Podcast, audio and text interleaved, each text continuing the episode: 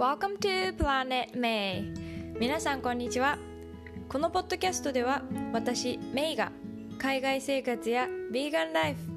バイリンガル教育読書を通して学んだことをシリコンバレーからお届けしています。皆さん今日はどんな一日をお過ごしでしょうか、えー、アメリカでは数日前から首都ワシントン DC の方でちょっとあの暴動が起きていて落ち着かない状況なんですけれどもまああのトランプ大統領のね即時退任を求める人たちもこう増えてきたりとか、まあ、あのそのワシントン DC の暴動で4人亡くなっていたりしてこの、ね、暴動を大統領が煽ったっていうようなあの報道とかですごくこう国の中が混乱している状態なので、うん、なんかあの選挙の時もかなりあの大変だなって感じたんですけどちょっとこう暴動とかってなってくると本当にショックだなっていうふうに思ってニュースを見ています、うん、あと2週間弱1週間ちょっとであの政権交代になるんですけど、まあ、今後、ね、コロナも含めて早く落ち着いてほしいなっていうふうに感じています。日本でも緊急事態宣言ですとか大雪だったりとかあのいろんなねことがあると思うんですけれども皆さん安全にお過ごしください。今日は出会いが増えれば視点も増えるということについてお話ししたいと思います、えー、アメリカに来てロックダウン期間も長いのでこうなかなか現地の新しい友達ができないなっていうふうに思っていてあとアメリカ人の友達はいるんですけれどもこう私と同じように外国人としてアメリカに住んでいる人たちとももっと交流したいなっていうふうに思っていたんですね。であのー、いろいろこう探していたらあの地域の図書館がオンラインでたくさんイベントを、えー、開いているんですけれどもその中の一つにえオンライン ESL カンバセーションクラブっていうのがあってですね、まあ、あの英語を使っていろんな会話をするっていうことなんですけれども、まあ、毎回トピックがあってそれについて自分が考えることを話していくスタイルで、えー、まあ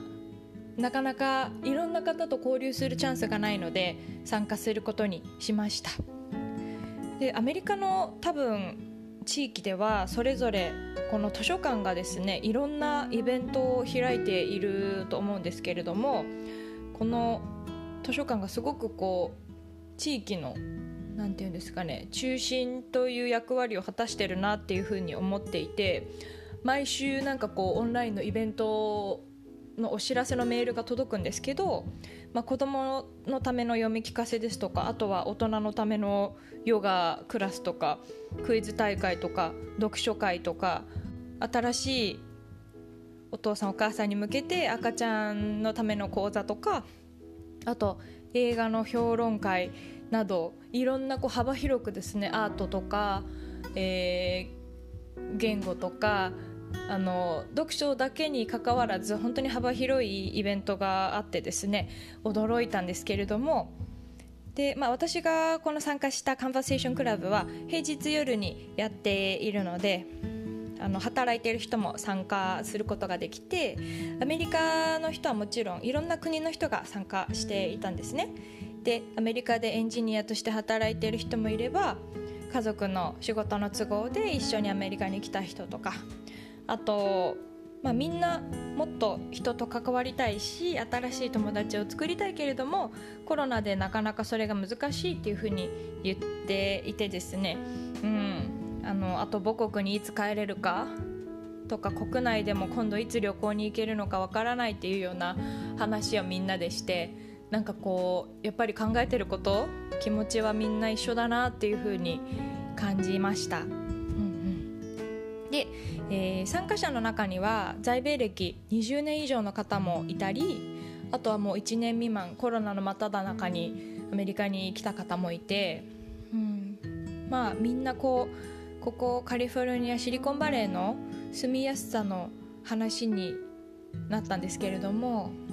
ここは本当にいろんな国から人が来ていてそのいろんな国の食材も揃うお店がたくさんあるけれども自然も本当に豊かでいいよねっていう風な話をしていました。あのニューヨークに以前住んでいた人はこう時間の流れもゆっくりに感じるし人もすごくリラックスしているという風に言っていました、うん、まああの私はニューヨークに住んだことがないんですけど多分東京みたいな感じかなってこうみんな歩くのが早いのかなっていうふうに思うんですけども確かに、あのー、こっちはもうちょっとゆったりしてるかなまあ、みんな車で移動するので 歩いてない歩いてる人あんまり見ないんですけどはいっていう感じです。で、えー、あの話題がですね車の運転の話になった時に参加していたアフガニスタン出身の女性が本当にここのカリフォルニアではみんなルールを守って運転していてすごく運転しやすいし安心できるっていうふうに言っていたんですね。で私はそれを聞いて最初えーってちょっと驚いたんです。っていうのもいつも私が運転する時にすごくこう気になっているのが、えっと、車線変更しますよっていうあのライトを点滅させてえー、自分の後ろで運転してる人に知らせてからこう車線をねあの変更するこう隣のレーンに移るのがあの、まあ、一般的というか、ね、ルールでそういうふうに教わると思うんですけれどもで、まあ、私は毎回こうすごいあのドキドキして車線変更サインを出してから必ずもちろんあの車線を変えるんですけれどもここに来てびっくりしたのがその車線変更サインを出さないでこう隣のレーンで運転してた人がこう私の前に入ってくることとかが結構あってもうなんかすごい怖いなって思ってたんですよ。なんかもうルール守ってよみたいなこれ何のための車線並行サインだよみたいな感じですごいあの自分の中でねそれがちょっとこう許せないことぐらいに思ってたんですでもまあそのカンバセーションクラブで、まあ、彼女からアフガニスタンの様子ですとかこう女性が運転することもちょっと難しかったっていうような話とかを聞いて、まあ、私は自分がいかに狭い世界で生きていたか改めて考えるきっかけになりました。まあなんかこうね車線変更サイン出さないぐらいで私が何て言うんですかね。あの命をね奪われるわけでもないのにそんなことでねピリピリしてたらいけないなっていうふうに、うん、思いました。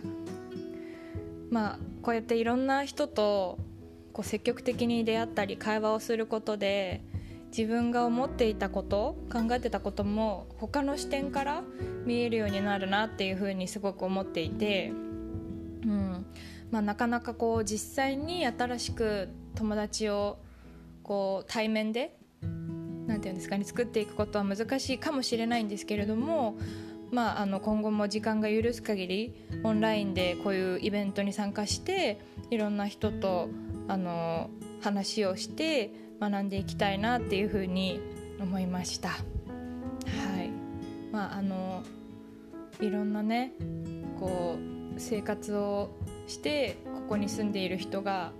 たくさんいるんだろうなって私が知らないような